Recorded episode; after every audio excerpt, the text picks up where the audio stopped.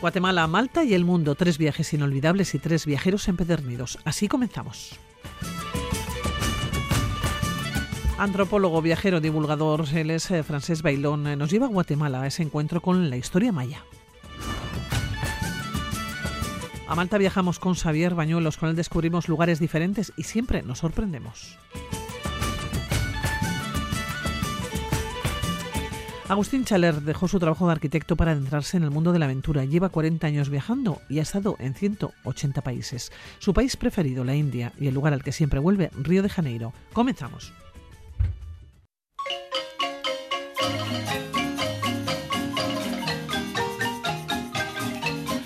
Guatemala es el corazón del mundo maya, un país místico y ancestral. El legado de la cultura maya está muy arraigado en las costumbres y tradiciones de los habitantes indígenas del país, repartidos en 24 grupos étnicos diferentes que constituyen el 60% de la población total.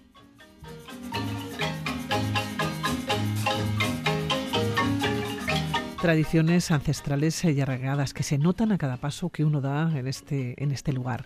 Guatemala ofrece una gran variedad de atractivos que no dejan indiferentes. Y nuestro siguiente invitado es antropólogo especializado en culturas árticas y también en culturas precolombinas, escritor, divulgador y viajero polar.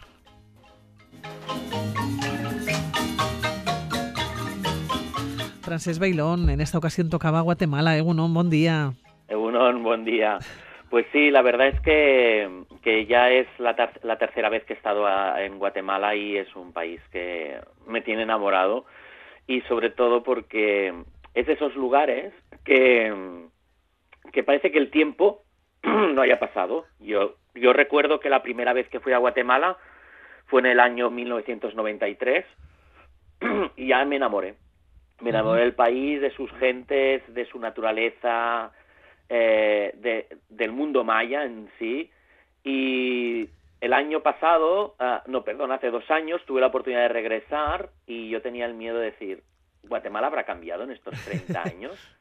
Y no, no, o sea, no es, ah, yo además coincidió que hace, que cuando fui la primera vez había guerra civil, incluso necesité permisos especiales para entrar en Guatemala y muchos de, muchas de las actividades o expresiones religiosas de los propios mayas estaban prohibidas. Y cuando regresé en 2021, todo esto estaba permitido, con lo cual era ya un espectáculo. Si, si ya me había gustado en el 93, en el 2021 fue ya una maravilla. Y, y he regresado pues dos años después. Claro, ¿cómo se plantea un viaje por tercera ocasión? Porque es un país que ofrece una gran variedad de atractivos que no dejan a nadie indiferentes. ¿no? Tú mismo en tu página web pones y hablas de esos coloridos eh, mercados indígenas, activos volcanes, lagos. ¿Cómo te has planteado este viaje en busca de la cultura maya? Bueno, eh, realmente em, una de las cosas que yo pretendía era un poco hacer en algunos aspectos, mientras se pudiera, un viaje un poco diferente del que había hecho en el 93 y del que había hecho en el 2021 y sobre todo lo que yo quería era encontrar en profundidad este mundo maya porque eh, yo me atrevería a decir que Guatemala es el país donde mejor se ve la herencia de los mayas porque continúa esta cultura precolombina ancestral que recordemos es de la edad de piedra eh, porque no utilizaban el metal para nada. Utilizaban la obsidiana para cortar eh, y para, como, también como, como, instrumento de caza, pesca y también obviamente en sus conflictos bélicos entre ellos y con otras culturas vecinas, pues eh, realmente es aquí donde tú ves que esa cultura eh, milenaria está presente, está presente en todo, en, en cada uno de los de, de, la, de las diferentes etnias que podemos encontrar en Guatemala y eso realmente es extraordinario. O sea, desde, desde ver, eh, por ejemplo, temas relacionados con la lengua, relacionados con la manera de vestir, eh, una de las cosas muy bonitas que tienes que tú visitas un, un lugar uh, como por ejemplo Ichimché o que es un recinto maya eh, o Yashá y tú te puedes encontrar allí los propios indígenas haciendo rituales mitad cristianos mitad chamánicos ¿no? y animistas y realmente eso es extraordinario. ¿Dónde comienza el viaje? Porque os habéis planteado un viaje en busca de la cultura maya, un viaje cultural, antropológico y arqueológico, ¿no? A la tierra mm, de los mayas. Eh, pero ¿dónde comienza el viaje y de qué manera os vais moviendo para buscar esas ruinas mayas y para buscar también esas costumbres? Bueno, eh, eh empezamos por donde luego terminamos, eh, es decir, Antigua, la ciudad de Antigua que para mí es la, ciudad colonial más bonita de América Patrimonio de la Humanidad desde 1979 y es, un lugar espectacular. Además, no hay un solo edificio moderno, todos son antiguos, de hace más de 500 años y realmente em, e, es, una ciudad espectacular y todo lo que le envuelve a esta ciudad también es una maravilla porque está eh, rodeada de volcanes. ¿no? Por cierto, eh, algunos de ellos aún todavía activos. Y, desde allí entonces ya eh, el desplazamiento es en coche hacia el norte. y a partir de ahí ya nos vamos dirigiendo hacia el norte.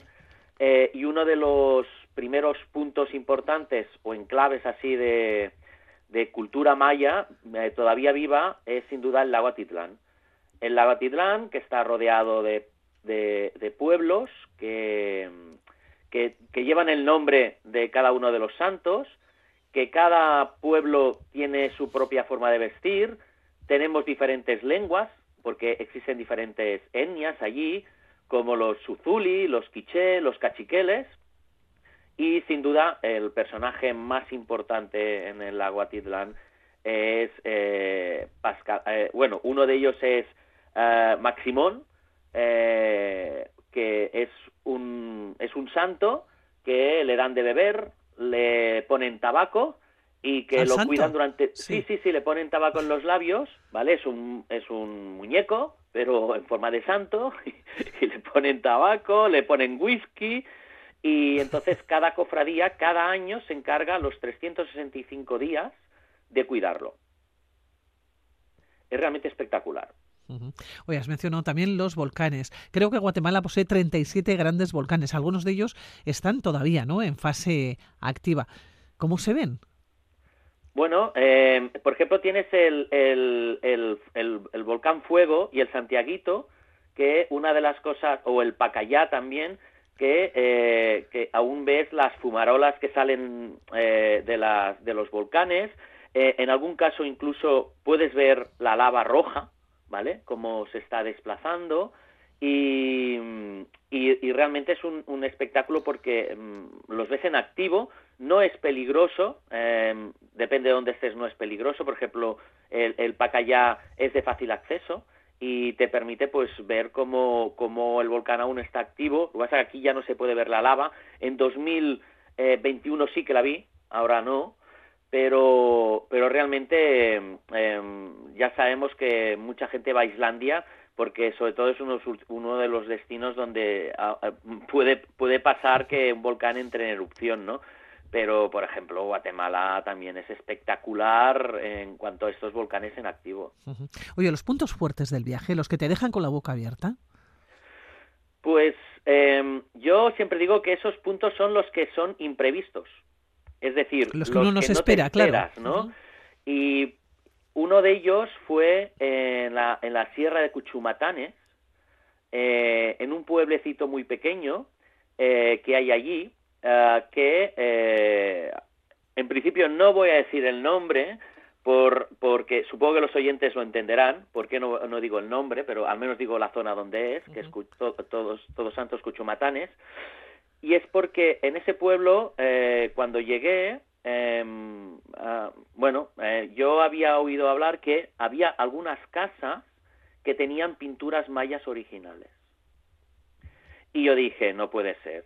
Y sí, sí, llegando allí empecé a investigar, investigar, investigar, hasta que al final visité dos casas que tenían estas, estas pinturas, estas pinturas mayas. Y claro, cuando llegué en una de ellas al comedor, pues es que estaba todo tapado y no se veía. Y de repente les pido que, que retiren las cortinas y un espectáculo de pinturas impresionante. ¿Cuál es el problema? Que ellos no pueden decir eh, al gobierno que tiene esas pinturas, porque si no el gobierno les requisa la casa, se la queda y no le da otra casa a cambio. Pero es realmente espectacular esas pinturas que tienen más de, de 600 años. Es realmente eh, yo me quedé fascinado. Aún no entiendo cómo se han podido conservar tan bien y lo que es una pena es que, em, que no, no se les permita al menos conservarlo como un museo o al menos que se les dé otra casa a cambio para convertirlo esto en museo. Entonces, eh, claro, ellos me pidieron, me pidieron que no que no mencionara el nombre del pueblo para evitar posibles eh, problemas con con el gobierno guatemalteco. Claro, te preguntaba por los puntos fuertes eh, del viaje, decías los imprevistos, lo que, los que uno no se espera, ¿no? Que se va a encontrar, porque es cierto, es la tercera ocasión en que te acercas a, Guatemala. Tú ya más o menos sabías lo que te podías encontrar, pero siempre estos imprevistos son, los que engrandecen, ¿no? Los que enriquecen un país em, de estas características. Oye, eh, Francés, eh, tú dices, ¿no? Eh, siempre sé tú mismo y explica la aventura que has querido vivir. ¿Cómo ha sido para ti esta aventura en Guatemala? Por lo menos la de este año, la del 2023. Bueno, para mí ha sido como un nuevo redescubrimiento, porque eh, la verdad es que, em, aunque algunas cosas ya las había hecho antes, para mí cada vez que voy allí es como e, e, es como hacer de nuevo un viaje que no que no habías hecho anteriormente, ¿no? Eh, yo eh, realmente uno de los momentos Em, más fascinantes ah, del, del, viaje, que ahí eh, realmente yo sentí que aquello también era una aventura, es cuando visité eh, el, el, antiguo yacimiento arqueológico maya de Huaxactún, porque está mm, eh, aquello perdido en medio de la, de la selva y es un centro astronómico de antiguo maya y bueno allí me explicaron cómo eh, cómo los mayas pues eran capaces de calcular los eclipses eh, cómo tenían un calendario de 365 días. Pero lo más increíble de todo es que entré en una casa de un de un, de un indígena local de, la zona de Huaxactún y eh, tenía piezas originales de los mayas que él tenía un pequeño museo pero como lo estaba renovando pues tenía las piezas allí apartadas, no las tenía en vitrinas y me las dejó tocar. Pude tocar piezas que tenían más de 2.000 y 3.000 años de historia. Y esa sí que es una aventura que, debes explicar porque, aparte de inesperado, es nuevo. O sea, bueno, es lo que decíamos, que las cosas que no tienes previsión que te van a pasar y que son y que, y que suceden de repente son las que realmente al final te marcan en un viaje. Claro, y el valor para un antropólogo que está especializado, decíamos, en culturas árticas, pero también en culturas precolombinas, ¿no? Sí, para mí fue, o sea, un regalo caído del cielo el poder estar tocando objetos eh, propios de los mayas que habían utilizado eh, hace 3.000 años. Realmente para mí fue una experiencia que es que es que, es que no, no tengo palabras para para describir la, la alegría no me, me, sentí como una especie de Indiana Jones pero versión antropólogo en, en, medio de, de, la selva en, en, la zona del norte de Guatemala. Además eh, Francés eh, tú siempre fomentas no un turismo sostenible de la economía local con las visitas no las comunidades indígenas. Y, y, generalmente te acompañas también no de, guías locales eh, que conocen muy bien eh, la zona porque siempre de alguna manera para para fomentar y para que la economía se quede en el sitio, ¿no? Se quede en el lugar, para que puedan vivir de ello. Sí, para mí este es un punto importantísimo porque el problema es que a menudo eh, cuando se viaja, eh, pues mucha gente lo hace eh, a través de, de turoperadores locales, ¿vale? porque a lo mejor pues uno que quiera viajar a través de una agencia de viajes, pues contacta con la agencia de viajes de tu país, pero luego esa agencia de viajes contacta con un tour operador que hay en, en, eh, el en destino, ¿no? Entonces, ¿qué pasa? Que eh, entre la comisión que se lleva uno y la comisión que se lleva otro, eh, prácticamente la gente local no recibe nada, no recibe nada por ese turismo. Y yo ya me propuse ya hace muchos años, desde que empecé en el mundo de, de los viajes, em, a solo utilizar gente local. Porque de esta manera eh, tú les estás ayudando y te estás asegurando que lo que ellos están recibiendo es lo que ellos realmente eh, creen que se merecen, ¿no? Lo que eh, esa esa e, e, esa tasa la ponen ellos, ¿no? Ellos ponen su propio precio y eso está muy bien porque porque sabes que de una manera u otra, de otra los estás ayudando y eso es importante. De las otras maneras, el problema es que el pobre, la pobre gente local poco o nada recibe a cambio por recibir el turismo, porque al final se lo acaban quedando los mismos de siempre. Francés, si vamos a Guatemala, comenzamos por Antigua, ¿no? Sí, se ha, de empezar en Antigua y se ha de acabar en Antigua. Eso sin duda. Y a partir de ahí es como si hicieras un circuito donde te desplazas hacia el norte visitando pues eh, los lugares más emblemáticos como, como el lago Atitlán, como el pueblo de Chichicastenango, que siempre que hay que hay que ir o en un jueves o en un domingo, porque es cuando hay mercado, y aquello es todo lleno, se llena de colores, diferentes vestidos, diferentes etnias de Guatemala.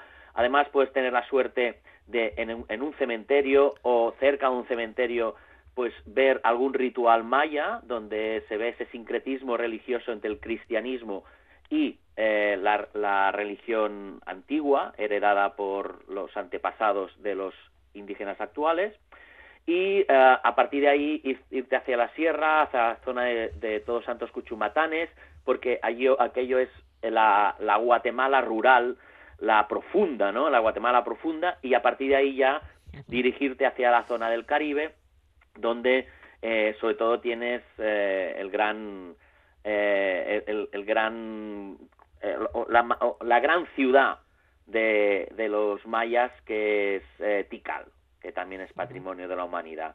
Y a partir de ahí ya vas bajando te vas hacia la costa a la zona del Caribe y de ahí ya regresas otra vez hasta Antigua eh, pues recorriendo lugares también espectaculares como por ejemplo Quiriguá, que también es otro asentamiento maya muy importante.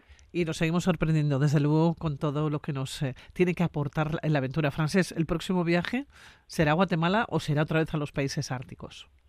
Bueno, pues el próximo viaje será a los países árticos. ¿eh? Será a los países árticos eh, y no ártico como nosotros podemos pensar que está pues como Groenlandia o como los países escandinavos, pero es un país ártico porque en estos momentos, para mí es un país ártico porque en estos momentos eh, están ya eh, a 20 bajo cero y estoy hablando de Mongolia.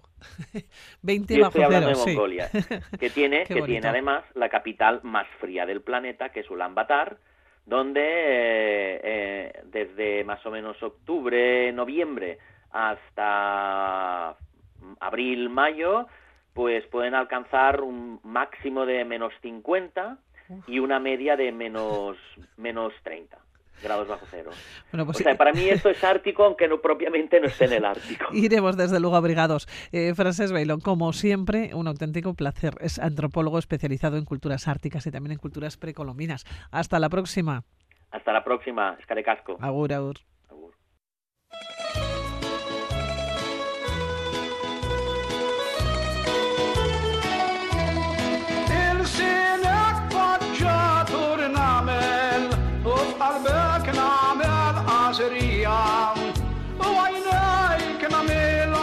Viajamos al mar, a una isla donde podemos descansar, practicar deportes acuáticos, excursiones que implican aventura, pero por otro lado podemos descubrir muchísimas ciudades y pueblecitos históricos que nos van a atrapar e incluso enamorar.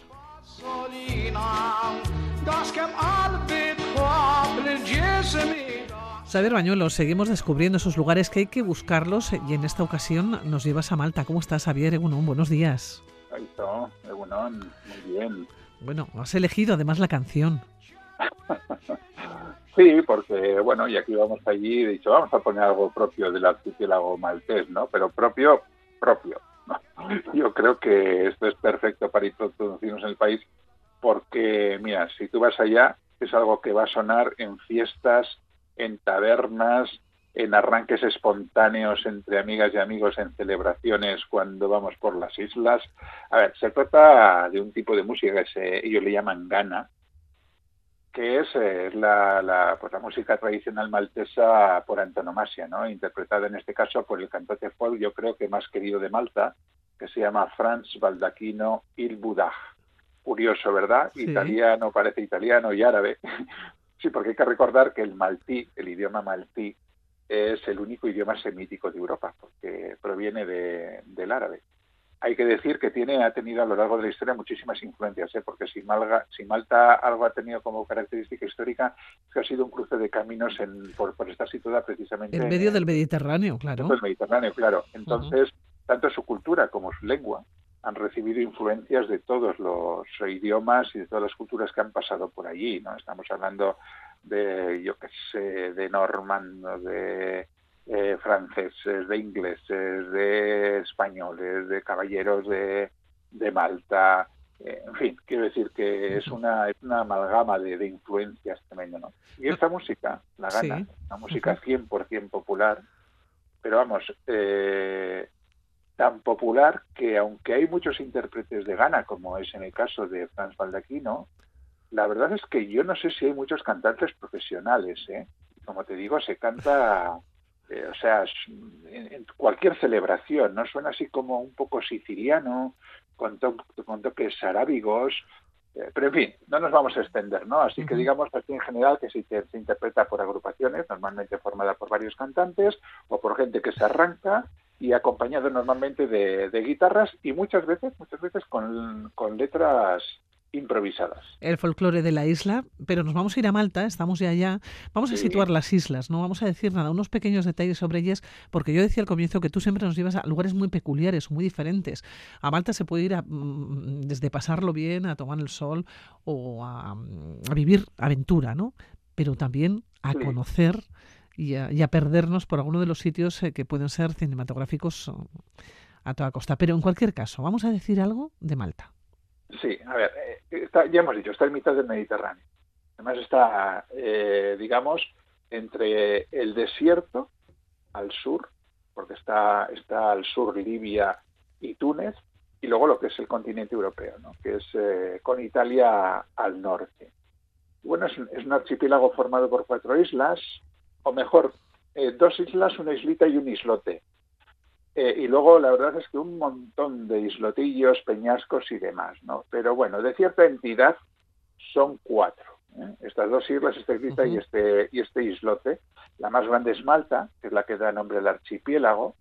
Y lo de grande también es un decir, porque eh, si se dice que es grande es porque las otras son más pequeñas, ¿no? Porque en realidad estamos hablando de 316 kilómetros cuadrados. Es decir, es una isla de 27 por 14 kilómetros más pequeña que Ibiza y algo más grande que, el Hierro. Luego la siguiente es Gozo, que es todavía más pequeñita porque es menos de la mitad de Malta. ¿no? Luego está la isla de Comino y un islote que es Cominoto. Y entre Comino y Cominote el Blue Lagoon, que es una auténtica maravilla. En total, medio millón de habitantes más o menos, ¿eh? que en realidad parece que no son muchos, pero claro, al ser un territorio tan, tan escaso, tan pequeño, resulta que es uno de los países con mayor densidad de Europa, ¿no? Lo cual es curioso porque a pesar de estar, digamos, muy antropizadas, es decir, con la presencia humana es, evidente, estamos los humanos ahí por todas partes, la verdad es que es facilísimo también perderse eh, en la mayor de las soledades ¿eh? y, llegar a no encontrarte con, con nadie. Y luego, paisajísticamente, todas las islas son bastante similares. Es un paisaje suave, no tiene grandes elevaciones, es árido, una costa irregular, áspera, llena de calas y de bahías, pero tiene muy poquitas playas. Y eso, eso ha sido una de las cosas en las que tradicionalmente no haya atraído tanto turismo. Fíjate, la gente iba más a aprender inglés que por, eh, que es curioso, ¿eh? sí. duro. Sí, aunque en los últimos años sí que es verdad que, que el turismo, digamos, se ha, se ha puesto en auge eh, en Malta. Pero bueno, eh, no, es, no es un paisaje que resulte espectacular. Pero claro, está el Mediterráneo maltés, que en mi opinión es diferente al resto del Mare Nostrum. Y yo creo que solo es comparable al que se puede ver, pues no sé, en las islas del Egeo y como mucho en algunas de estas calas de Menorca que son absolutamente paradisíacas. Oye, tú nos vas a llevar además al paraíso hoy. Sí, sí. Que está en este archipiélago, ¿no? Sí, sí. Vamos a ir a Sweet Heaven, que es la ciudad de Popeye. El escenario donde se rodó la película Popeye. Aquella película fue dirigida en 1980 por Robert, Robert Altman y fue protagonizada por Robin Williams y, Sir, y.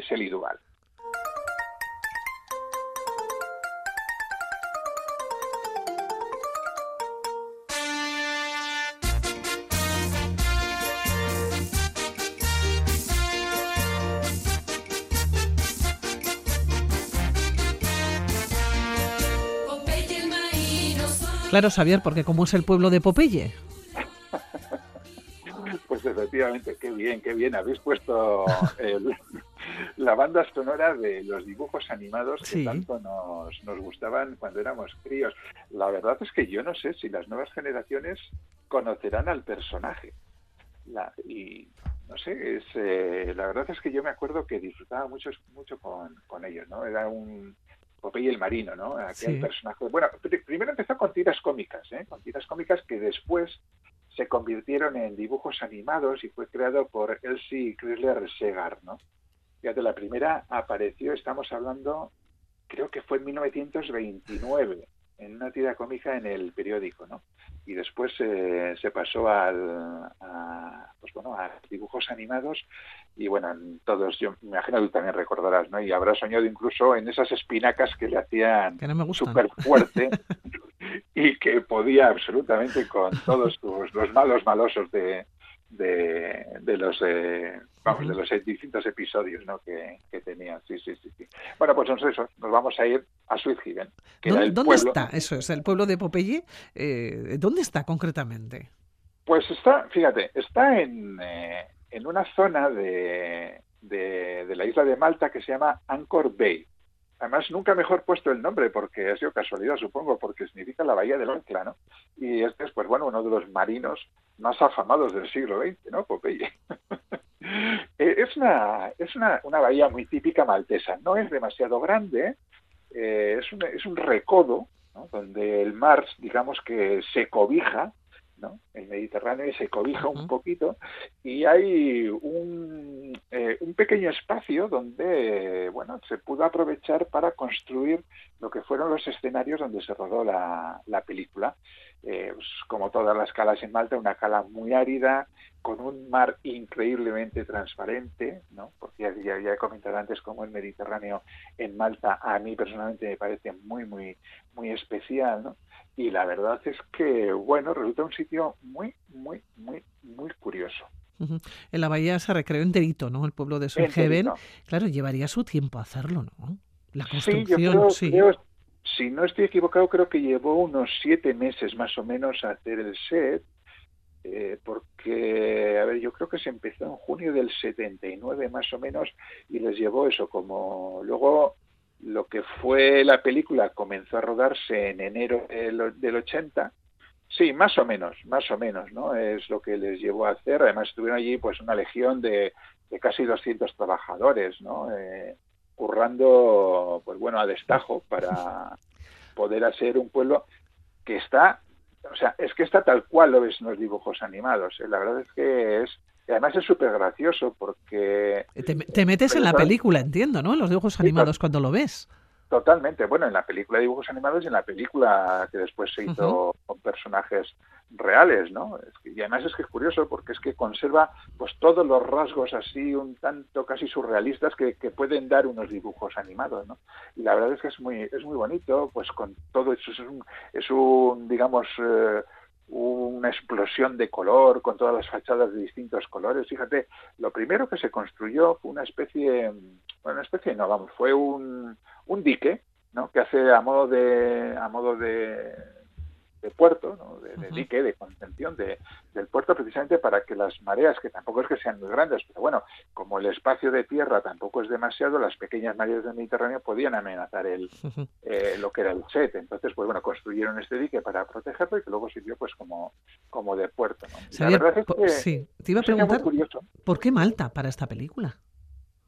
Bueno, en realidad no es que sea Malta para esta película. Malta es una es, es, un archipiélago muy cinematográfico. Es decir, eh, si nos ponemos a enumerar la cantidad de películas que se han rodado en Malta, ¿te acuerdas cuando hablábamos de Ibn Jadú hace unas semanas y decíamos que se habían rodado un montón de películas? Sí. Bueno, pues se queda corto con las que se han rodado en Malta. Vamos. Historia de Malta, de con Alec Guinness, de Brian Desmond Haas, el Expreso de Medianoche, Juego de Tronos, por supuesto, como Juego de Tronos no voy a ir a Malta.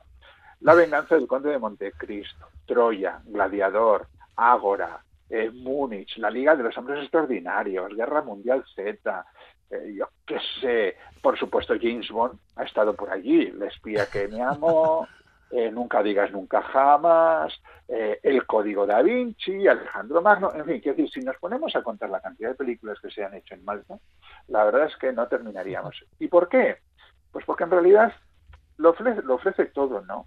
Eh, por un lado, tiene, da muchas facilidades para los, para los rodajes de, cine, y luego tiene una industria preparada para ello, ¿no? Para, para, para todo el tema de, de, de localizaciones. ¿no? Pero claro, además para esta película las localizaciones eran perfectas, ¿no? Porque además no solo ofrecía la posibilidad de utilizar una bahía que lo que hizo se fue se, urbanizó con el set cuando digo urbanizar, lo digo entre comillas, evidentemente, porque es todo cartón piedra, ¿no? Pero bueno, digamos que se utilizó toda la bahía para construir el set y es un choquito perfecto para hacerlo, sino que es que además también ofrecía otros lugares del archipiélago para, para rodar otras escenas, ¿no? Por ejemplo, hay alguna escena en Blue Lagoon que, que es, eh, bueno, pues que Blue Lagoon es uno de esos sitios en los que tú llegas y no te vas a olvidar en la vida, porque es como ir, eso sí que es como ir al paraíso, ¿no? Imagínate una, un pequeño estrecho, pero cuando te digo un pequeño estrecho hablo de un mini estrecho de, no sé, que tendrá eh, 50, 100 metros entre la isla de Comino y la de Cominoto, donde las aguas es que parece, no sé cómo decirte, que es que, es que son transparente, turquesas, eh, azul profundo por algunas otras partes. Qué maravilla. Sí, sí, no, muy bonito. Y entonces eh, ofrecía, pues bueno, toda una serie de lugares que son impecables para el rodaje de una película cuasi de fantasía como era esta, ¿no? Pues no deja de ser pues una película de, de, dibujos animados, ¿no? Así que claro, ¿dónde? Pues a Malta. Si vamos a Malta, no nos podemos perder acercarnos hasta esta bahía, nos decías en Anchor Bay, ver esa bahía y encontrarnos con este pueblecito, no es imaginario, es un pueblecito que se creó para la película y para todos los dibujos animados, Sweet Heaven, ahí estaremos. Xavier, y, te, lo, y te lo contaremos además. ¿eh? Y no solamente, no solamente lo que es la visita, sino que además hacen un montón de actividades y de espectáculos distintos, o sea que es para no aburrir, ¿eh? para pasar un día tranquilamente por ahí. Xavier Bañuelos, allá nos quedamos en Malta. Cuídese. Venga, pues. Venga, ahora, abur, abur.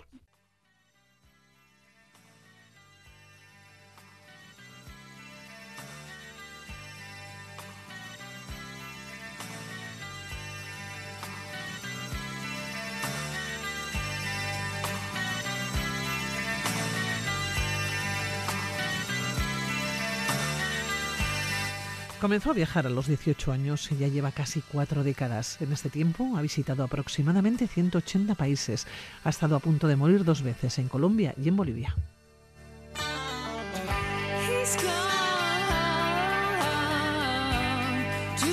Sus dos vidas influyen en su mirada, la primera en su etapa de arquitecto, la siguiente en su vida viajera. Así ha conocido a varios premios Nobel, pero nos cuenta que la persona que más le ha marcado es un anciano australiano que nunca perdió la ilusión.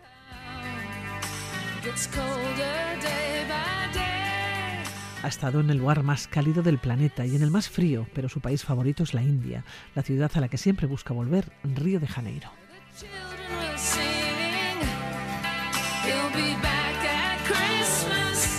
Protagonista del premiado documental Agustín y el Mundo, ha realizado incontables viajes, largas expediciones temáticas de más de un año, la ruta de la seda, la transamericana, transafricana y un largo número de viajes entre los que destaca cruzar el Himalaya por ambas vertientes durante 15 meses, llegando a lugares muy remotos y de difícil acceso, un viaje imposible de repetir.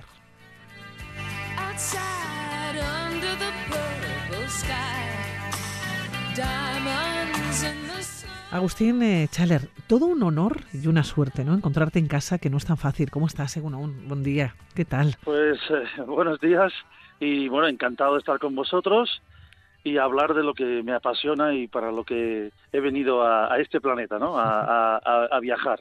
Oye, Agustín, dos vidas o quizás más en una. Eh, ¿Cómo se produce el paso de una a la otra? ¿Cómo dejas tu profesión? Tú eres arquitecto, eres arquitecto y te dedicas a viajar.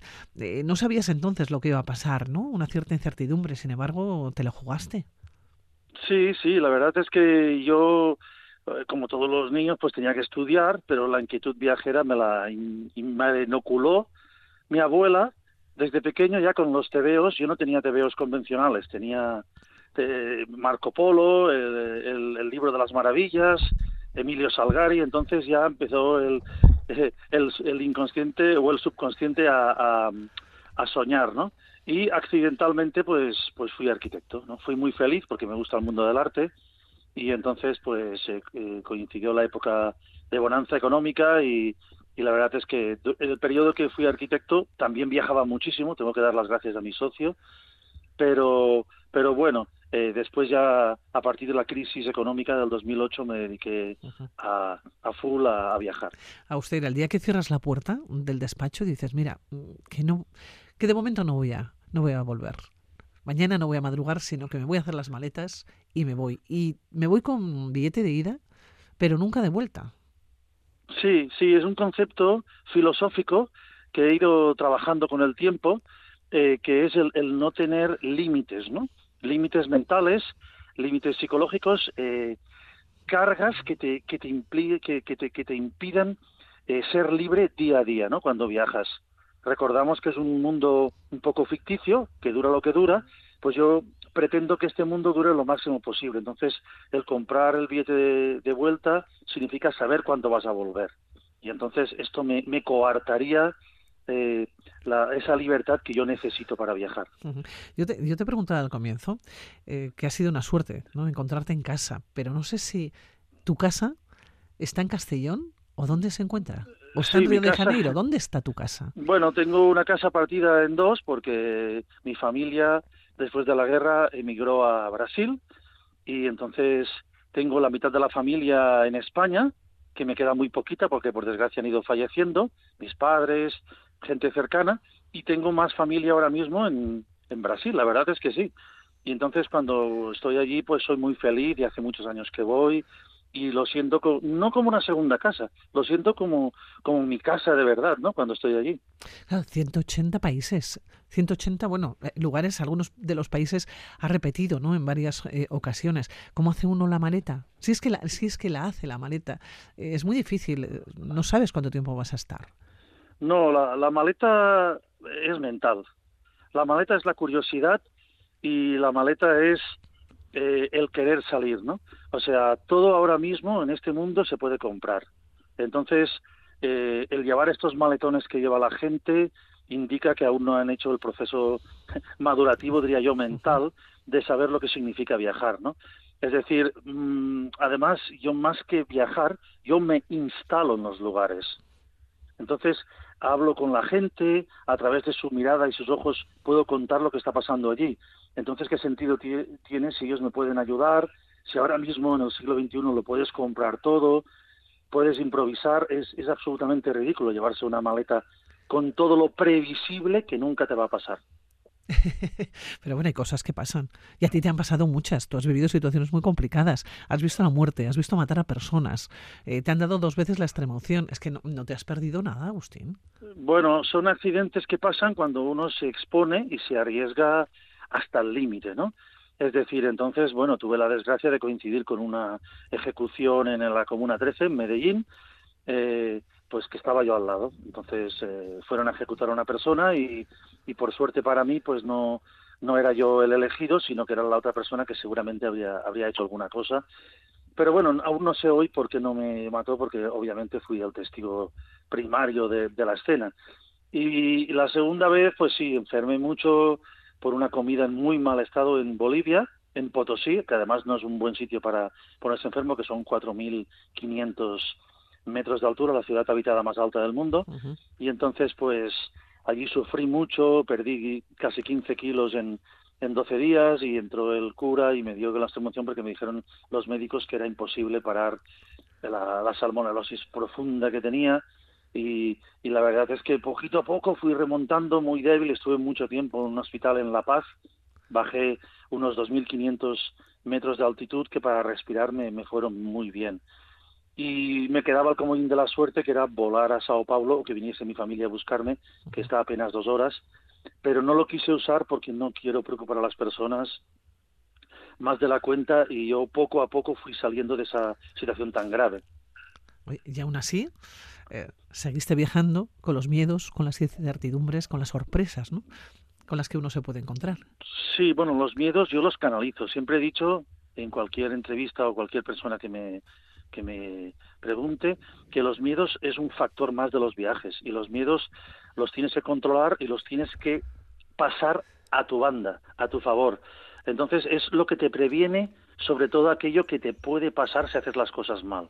Entonces, quiero decir, eh, el miedo es un factor que es necesario y, y, siempre pensamos que somos unos privilegiados, ¿no? Entonces, eh, cuando estás en otro lugar, en un ambiente diferente al tuyo y hostil, pues tienes que actuar como la gente local, ¿no?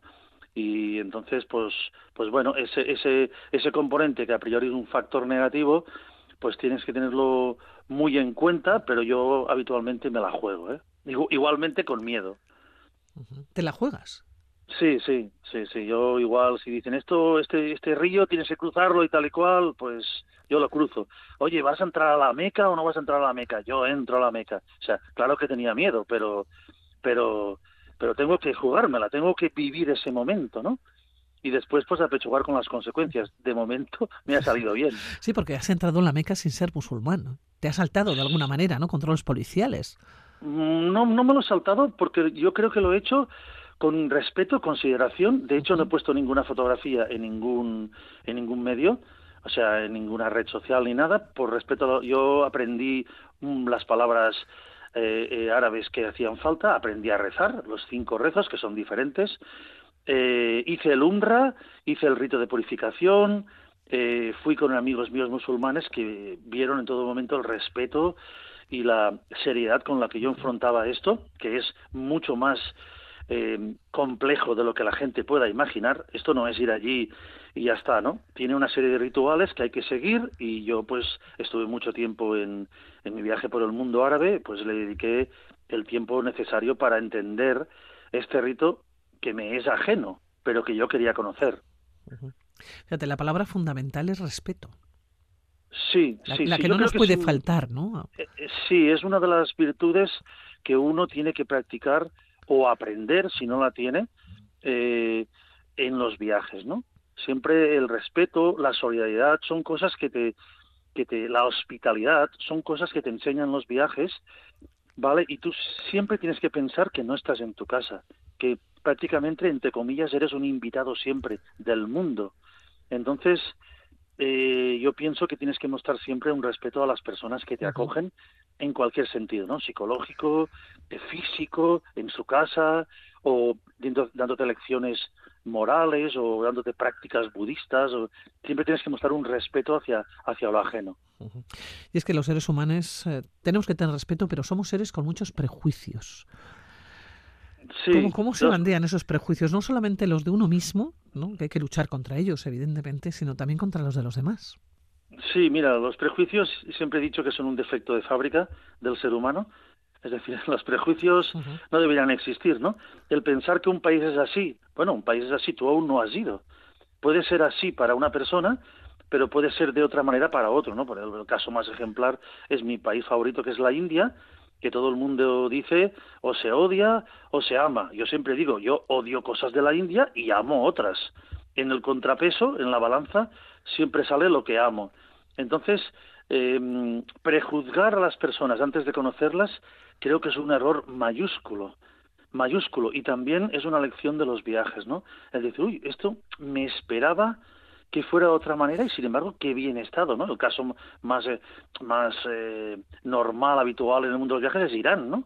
Que es un país muy hospitalario y que siempre asociamos solo a la figura de los ayatolas. Es una, una gran injusticia, ¿no? Entonces, quiero decir, el confundir los políticos con la, con la gente del país donde vas o de la región donde vas es siempre eh, nefasto, ¿no? Es decir, eh, claro que hay mala gente en el mundo, ¿no?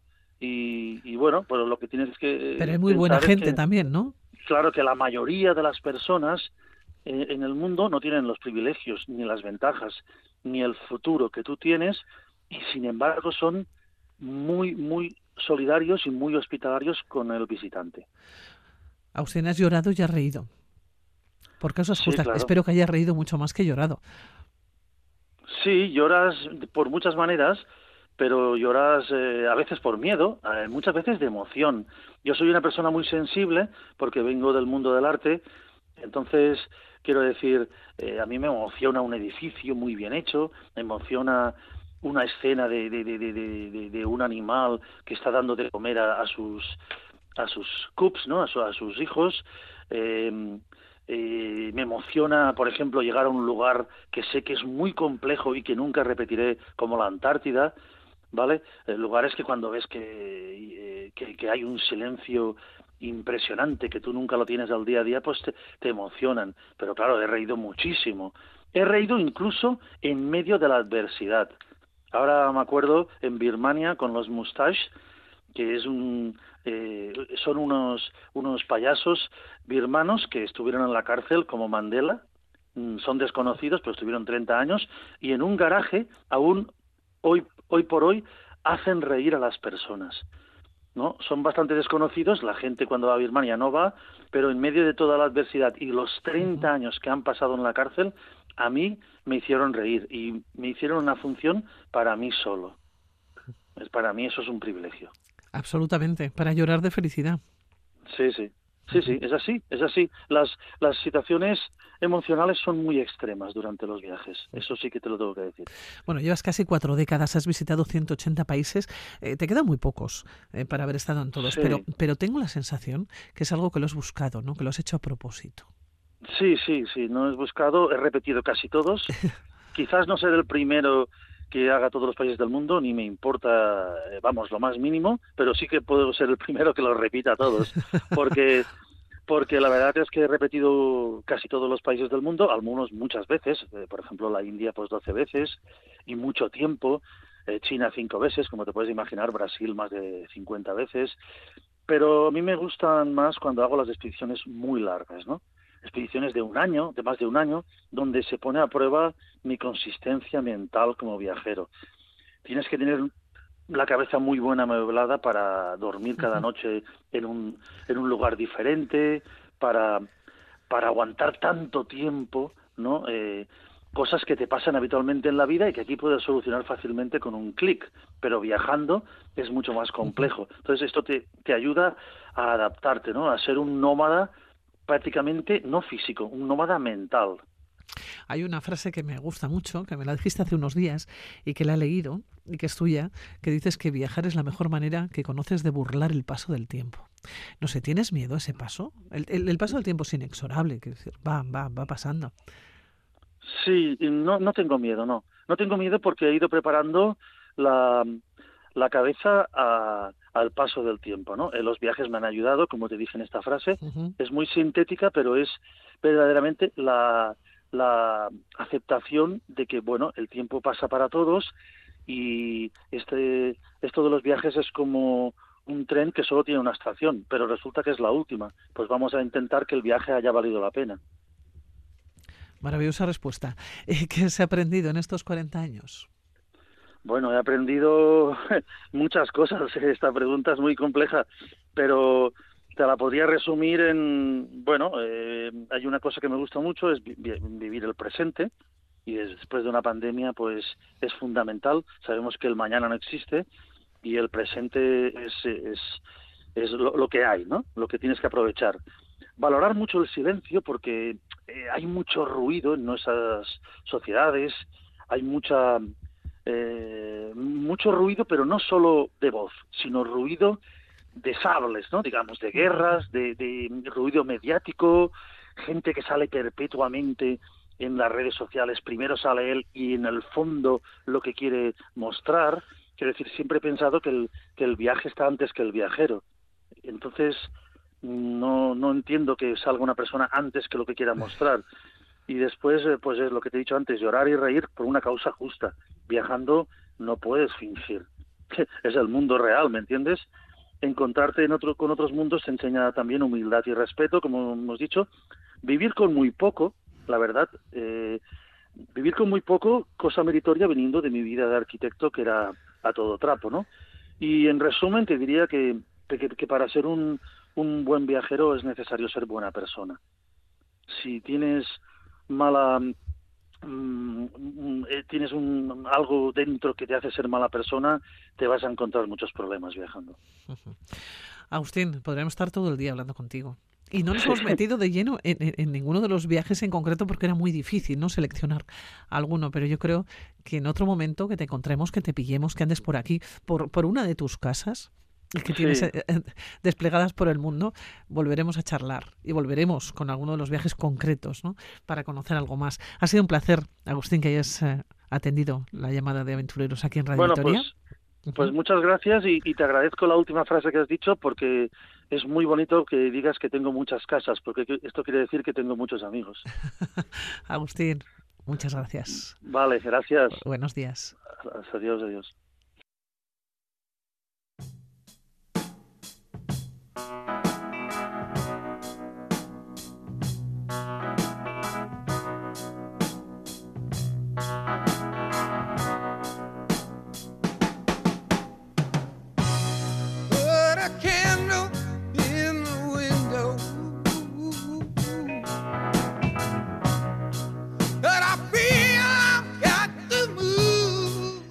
Y así ponemos punto final a este programa, aventureros. Ponemos punto final a la aventura. Continuamos aquí en la sintonía de Radio Vitoria.